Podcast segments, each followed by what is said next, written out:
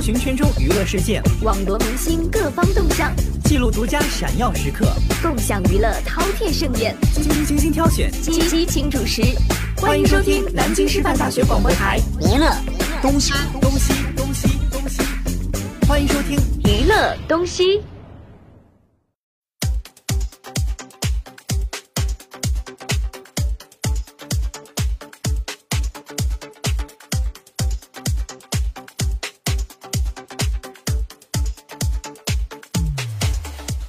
在每周一下午的五点钟问候到各位师大听友。那您正在收听到的是南师广播娱乐东西，我是张雪。新的一周又开始了，各位在开学的时候给自己定下的各种各样的目标，到现在为止你们还都在坚持吗？那前几天呢，我在朋友圈看到了这样一句话，说成功就是将别人坚持不来的事情坚持做下去。看起来非常好理解的一句话，在这儿呢也送给所有为了目标在奋斗着的人们。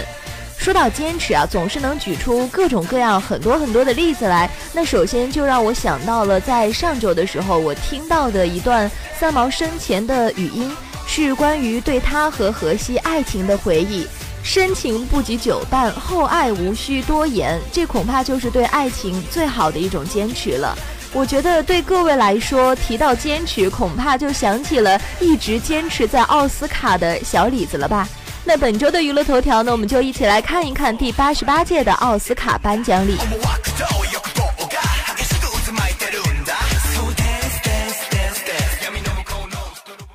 聆听娱乐最前沿，感受焦点第一线，请听本周娱乐头条。One, two, three.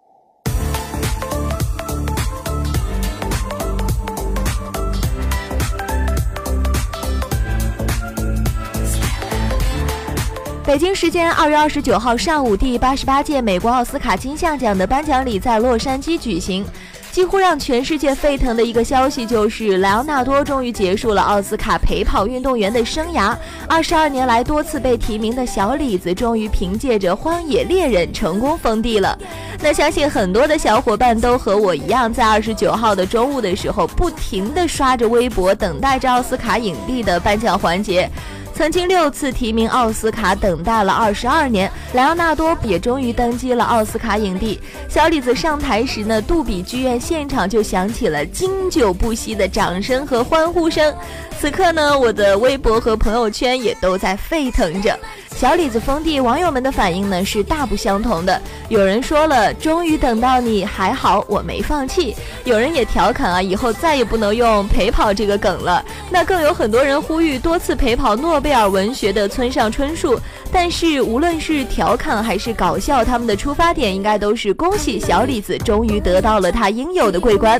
上台领奖的时候，小李子也并没有感激涕零，而是平静又深情地感谢了无数人。日渐成熟的他，也在得奖感言里呼吁呢，全球要一起来关注气候问题。《荒野猎人》讲述了人和自然的关系。从去年全球变暖这么严重的状态下呢，我们就需要为自然发声，为那些生活在贫穷中的孩子们发声。尽管他在台上显得非常的淡定，但是台下却依旧掌声如雷，集体起身为他鼓掌。CP 老搭档凯特温斯莱特也是激动的热泪盈眶。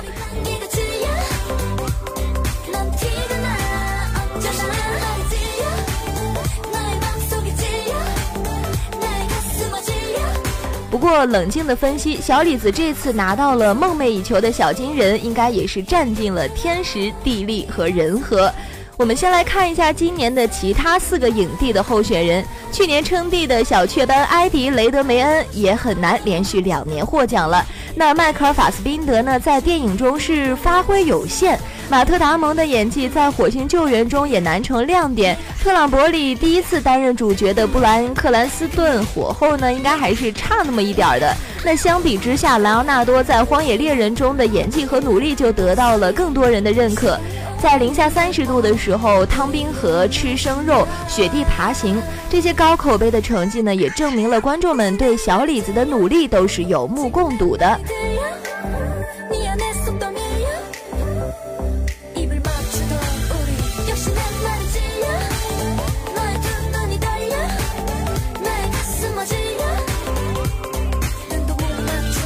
此外，《荒野猎人》是根据真实的历史人物改编的。原型休格拉斯是美国史上一位真实的拓荒者，当然了，也是一位民间传说中的英雄。这样的改编故事多年来是比较受到奥斯卡评委们的青睐的。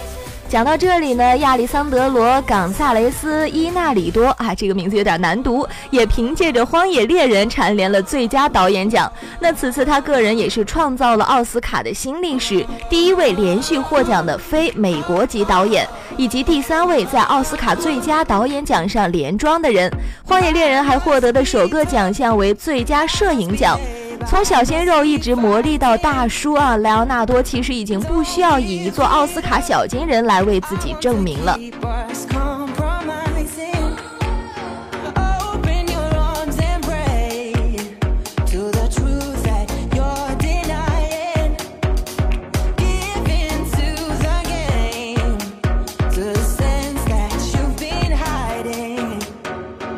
了刚刚说到的最令人期待的影帝以外呢，影后也是备受关注的。最终，布利拉尔森是凭借着电影《房间》斩获了该奖项。在《房间》当中，布利出色的演绎了一位被囚禁了长达七年，仍然是尽力的为孩子保持快乐和童真的年轻母亲。她细腻温情的表演收获了无数的好评，也因此一鸣惊人，一举夺下了影后的桂冠。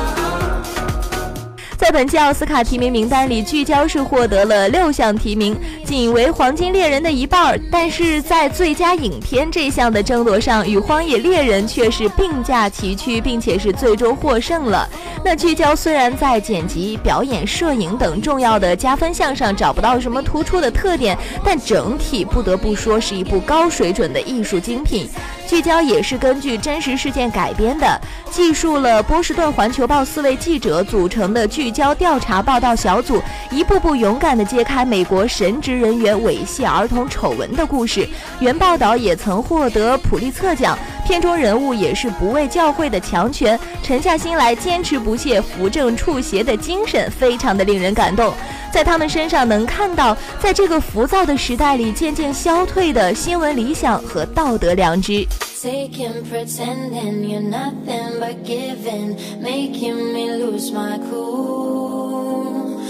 在其他奖项方面，最佳动画长片奖毫无意外地归属了《头脑特工队》，《疯狂的麦克斯四：狂暴之路》也是横扫了六项技术奖项，《索尔之子》获得了最佳外语片奖。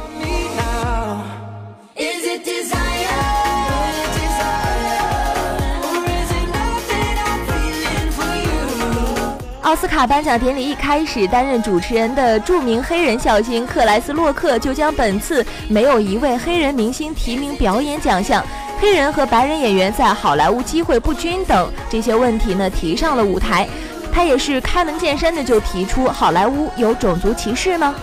威尔·史密斯演的那么的出色，却没有被提名。奥斯卡就是白人的选择奖，如果主持人也靠提名，那我根本拿不到这个机会。等等，妙语连珠。据悉，这是继去年之后，奥斯卡连续第二次出现了全白提名的状况，其多样性也是大受质疑的。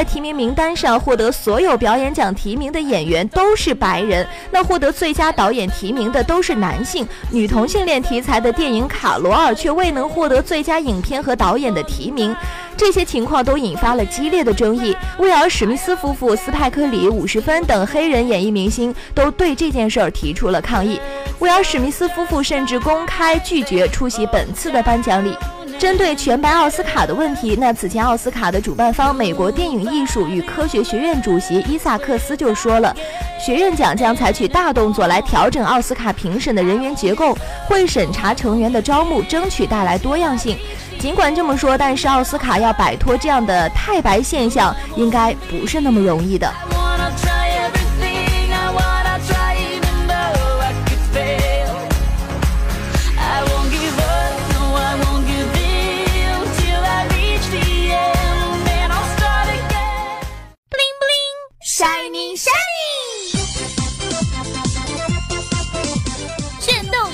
周周主推，诱惑你没道理。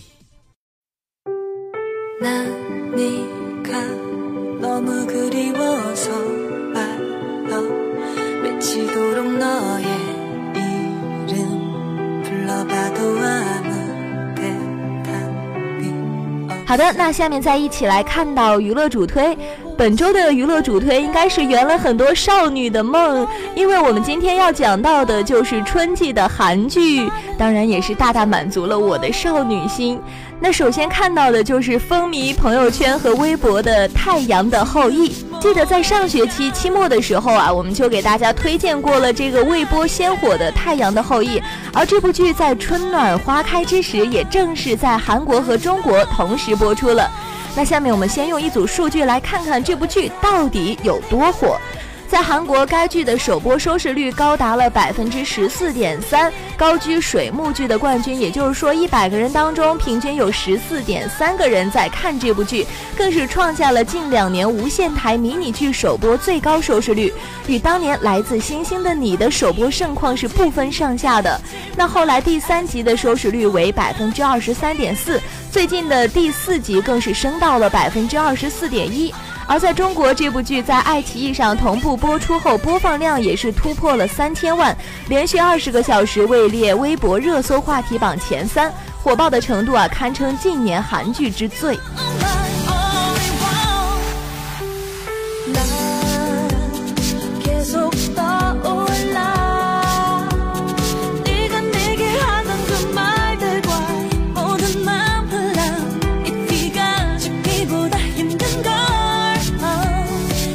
融合了战场和爱情的韩剧，在第一集就收获了节奏快、剧情强的好评，豆瓣的评分也是高达九点一分，在各大媒体上得到最多的评价就是不负众望。那么这部剧到底有什么吸引人的地方呢？最引人注目的自然就是该剧的演员阵容了，有着冻龄女神之称的宋慧乔搭配入伍归来的宋仲基，两人组成的姐弟恋 CP 组合啊，是让无数的粉丝期待不已。剧中两人呢也是性格耿直，敢爱敢恨，第一集就表白恋爱了，更是各种的花式秀恩爱，可以说让单身狗们受到了一万点以上的伤害。这部剧也没有什么复杂的三角恋，男二女二的感情也非常的分明，使得剧情不会被过多的旁支爱情线所搅乱。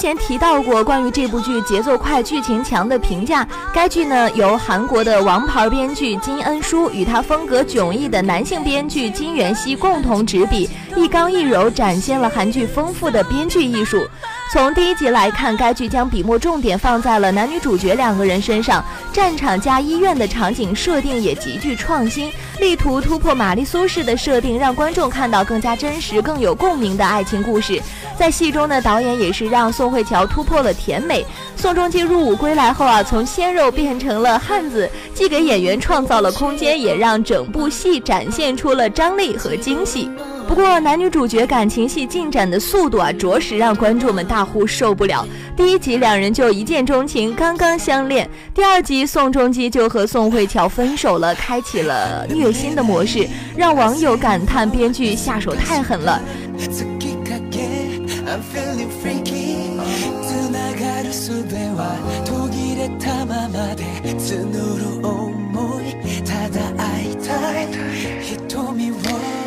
じれば電気ショ果てない時に委ねるように。与以往边拍边播的韩剧不同，为了迎合广电的要求，《太阳的后裔》的突破呢是百分之一百的事先拍摄，中韩同步播出。但是在爱奇艺上观看的内容，难免是经过了剪刀手，要看到原汁原味的剧情啊，想必大家还是要各出奇招了。尽管好评如潮，但是冷静分析，该剧的情节设置和战争情节还是有着不少的漏洞的，打光还是有那么一丢丢怪怪的，但是总体来说是一部不错的爱情战争剧，想看纯战争剧的小伙伴啊，还是要放弃吧。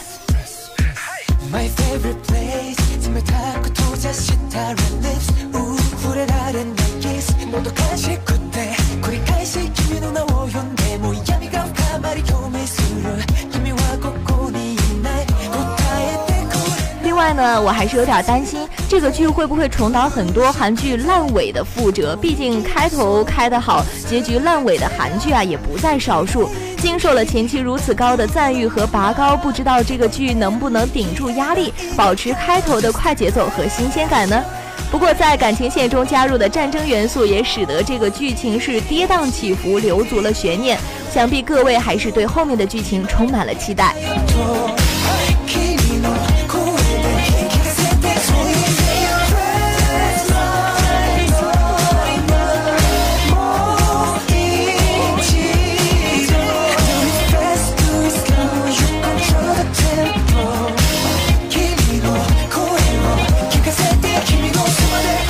呢，再来看到《回来吧，大叔》。《回来吧，大叔》开播后，虽然这个收视率是远远的比不了《太阳的后裔》的，但在中韩均收获了较好的口碑，抢占了热门话题榜。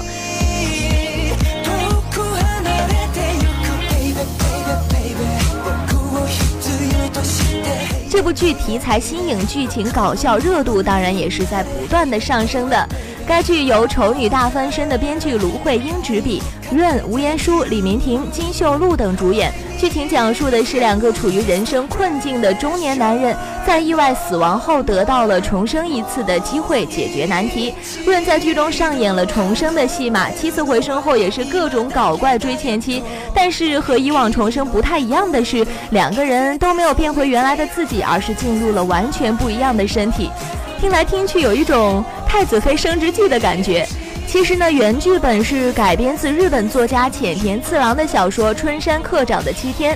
这本书曾经于2006年改编为日本电影，由河野圭太导演，西田敏行、伊东美孝、成功贵宽主演。那此次韩剧版呢，也是做了改编，留下了两条故事线索：一个人变为了帅哥，一个人变成了美女。大概呢，也是为了冲突感和喜剧感更加的明显。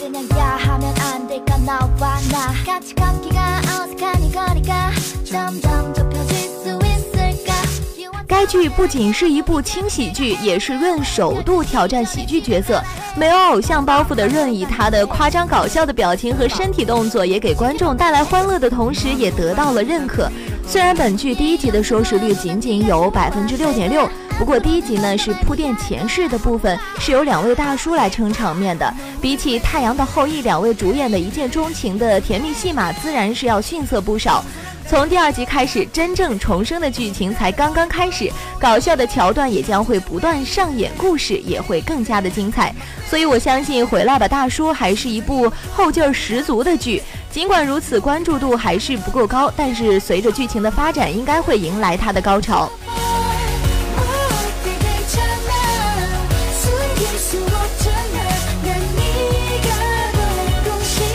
在这儿呢，也是非常的不想用收视率或者关注度来评价两部剧。毕竟作为当年浪漫满屋的两位主演，这么多年以后，宋慧乔和润同时出现在当今两部热播剧中，对很多有着浪漫满屋回忆的小伙伴们来说，应该是一种过去缘分的再续吧。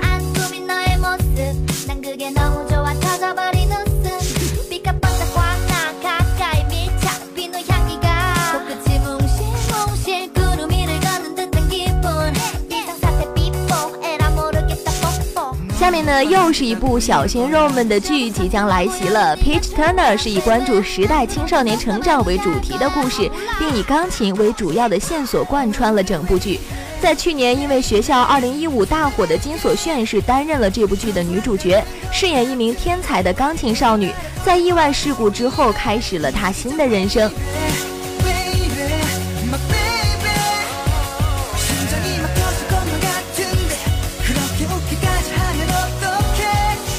Peach Turner 是 KBS 电视台的特别企划电视剧，一共就只有三集。由曾创作出《听见你的声音》《匹诺曹》等人气电视剧的编剧朴惠莲执笔，而这也是金所炫与朴作家的第二次合作了。从此前发布的一款预告片来看呢，金所炫这次的角色依然是霸气十足的。除了作为天才钢琴家带有的骄傲之外，更多了一份咄咄逼人的感觉。这不仅让我联想到了《学校2015》当中的角色，依旧是霸气十足。不知道这次的演绎是不是有所突破呢？是不是还保留了之前的影子？还是等开播后拭目以待吧。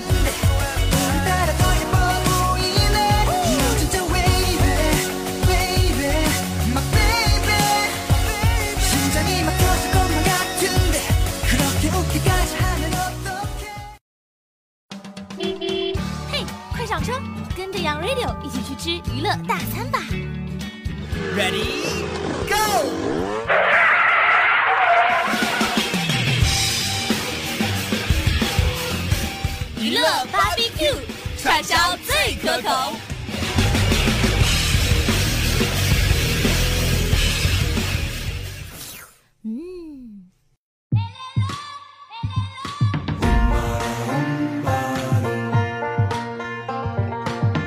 好的，那下面再一起来看到娱乐串烧。首先看到的是音乐方面，黎明日前宣布将于四月二十八号至五月三号在香港举行一连六场演唱会。演唱会除了运用四 D 视听体感效果外，场馆呢也会用 LEON 割分成四个不同主题区域，包括了爱意、激情、诡异、梦魇。入场的观众未到最后一刻都不会知道自己的座位是坐落在了哪一个主题区域。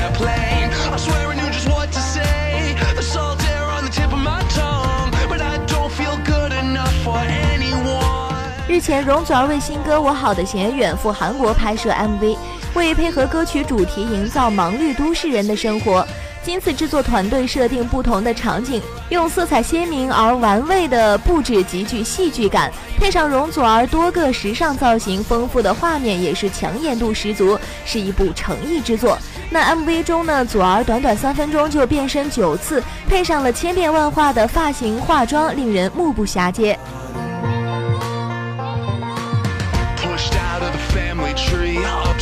三号，据外国媒体报道，滚石乐队将在今年三月份的复活节假期在古巴举办一场免费的演唱会，这是他们第一次来到古巴演出。去年十月，滚石乐队主唱造访了古巴首都哈瓦那，在那之后呢，有关滚石乐队要来古巴举办演出的消息就不断被媒体谈起。日前，滚石乐队正在他们拉丁美洲巡演途中，这次的巡演将于当地时间三月十七号在墨西哥城落幕。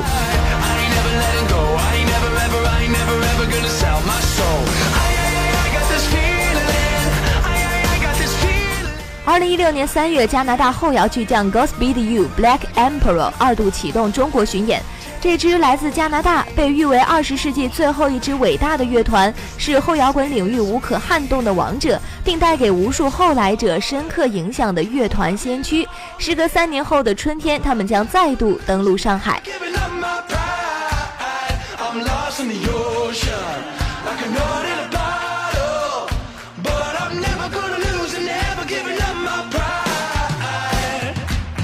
日本媒体报道，日本公信榜网站二月二十九号公开了最新周排行榜。蓝二月二十四号发行的新单曲《复活 Love》销量四十八点五万张，比去年九月发行的上一张单曲销量提高了二点二万张，成为了周单曲销量冠军。《复活 Love》因为夫妻共同创作成为话题，歌曲 MV 由同属杰尼斯的艺人生田斗真主演。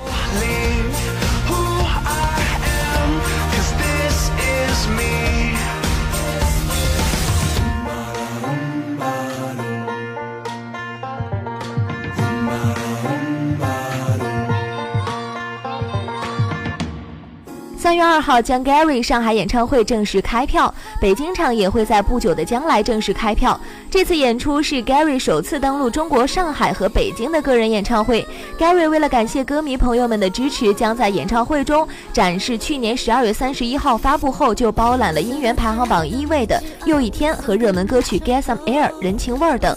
演唱会呢，也将于十九号登陆上海。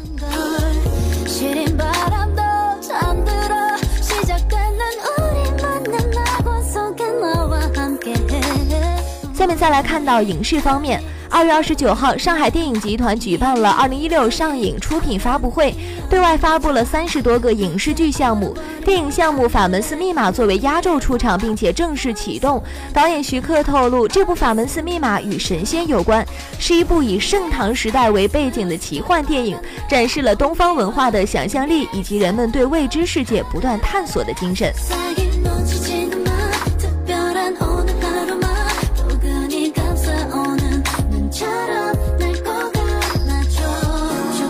由陈坤、白百合、秦昊、喻恩泰领衔主演的电影《火锅英雄》将于四月一号上映。三号片方也是曝光了一支不负兄弟版的预告。视频中，陈坤、秦昊、喻恩泰三兄弟是情陷了银行劫案，却有情有义共闯生死场。陈坤坦言，正是刘波的对兄弟的情谊，才让自己对这个角色格外喜欢。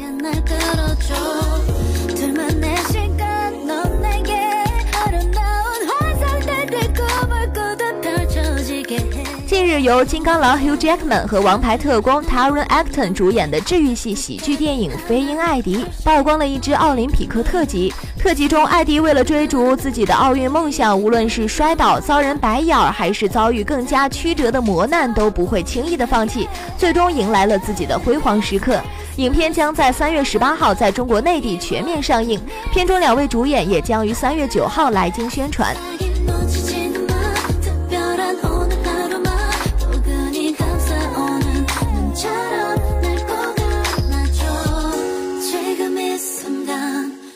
近日，电影比炸弹更响发布了预告。Jesse Eisenberg 饰演一个家庭的大儿子，为身为战地记者的王母举办摄影展，在和母亲的另一个儿子及家人接触时，却发现了一些谜团。该片去年在戛纳展映，也已在欧洲部分地区上映，将于四月八号在北美上映。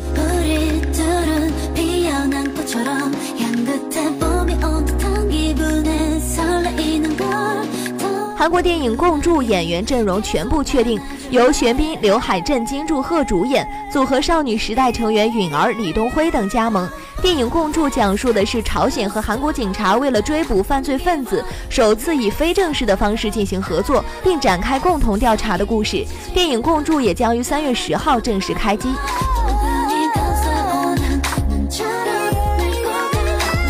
二号，韩国影片《爱后爱》剧组公开了一组男女主演朴世厚和尹恩惠的剧照。这组剧照完美的展现了朴世厚和尹恩惠约会一天的场景，预示着两个人的命运之恋的开始。《爱后爱》呢，也将于三月十号上映。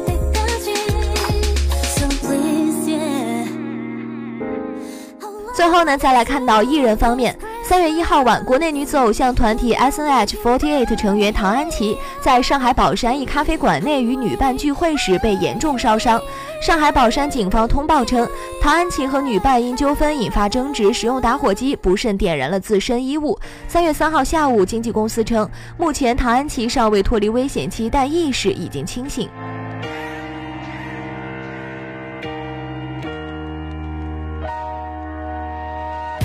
月一号，有微信公众号爆料称，三天前演员傅艺伟因容留他人吸毒被朝阳群众举报，目前呢已被警方带走。据媒体报道，有知情人士称，傅艺伟确实被警方带走，被带走的原因是涉嫌吸毒，而非容留他人吸毒。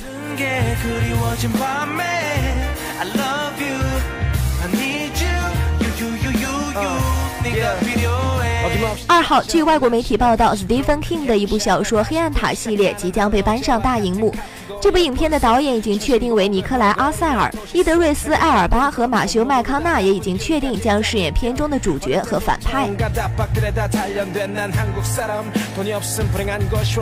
三号，据外国媒体报道，才在《王牌特工》被对称分开的兰斯洛特·杰克·达文波特将主演美剧《Prototype》。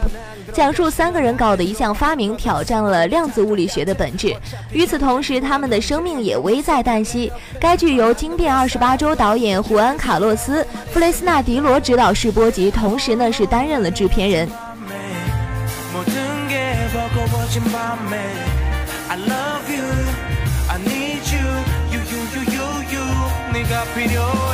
四号，KBS 电视台云画的月光剧组工作人员称，朴宝剑确定将担任该剧男一号。云画的月光原作是一部人气网络小说，讲述了意图复兴朝鲜王朝的天才君主孝明世子和宿敌的女儿之间的浪漫爱情故事。此前，朴宝剑在历史电影《明良海战》中有过出色的表现，再次出演浪漫史剧也是令观众非常的期待。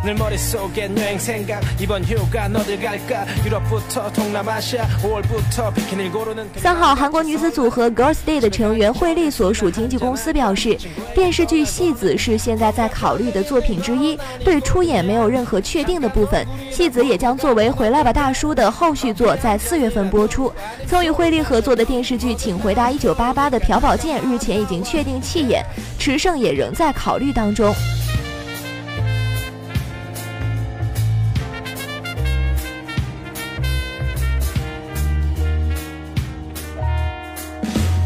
好了，以上就是本周娱乐东西的全部内容了。节目最后呢，再将这句话送给所有为了目标正在奋斗着的你们：成功就是将别人坚持不来的事情坚持做下去。再次感谢编辑张悦，感谢导播刘瑞，我是张雪。I love you,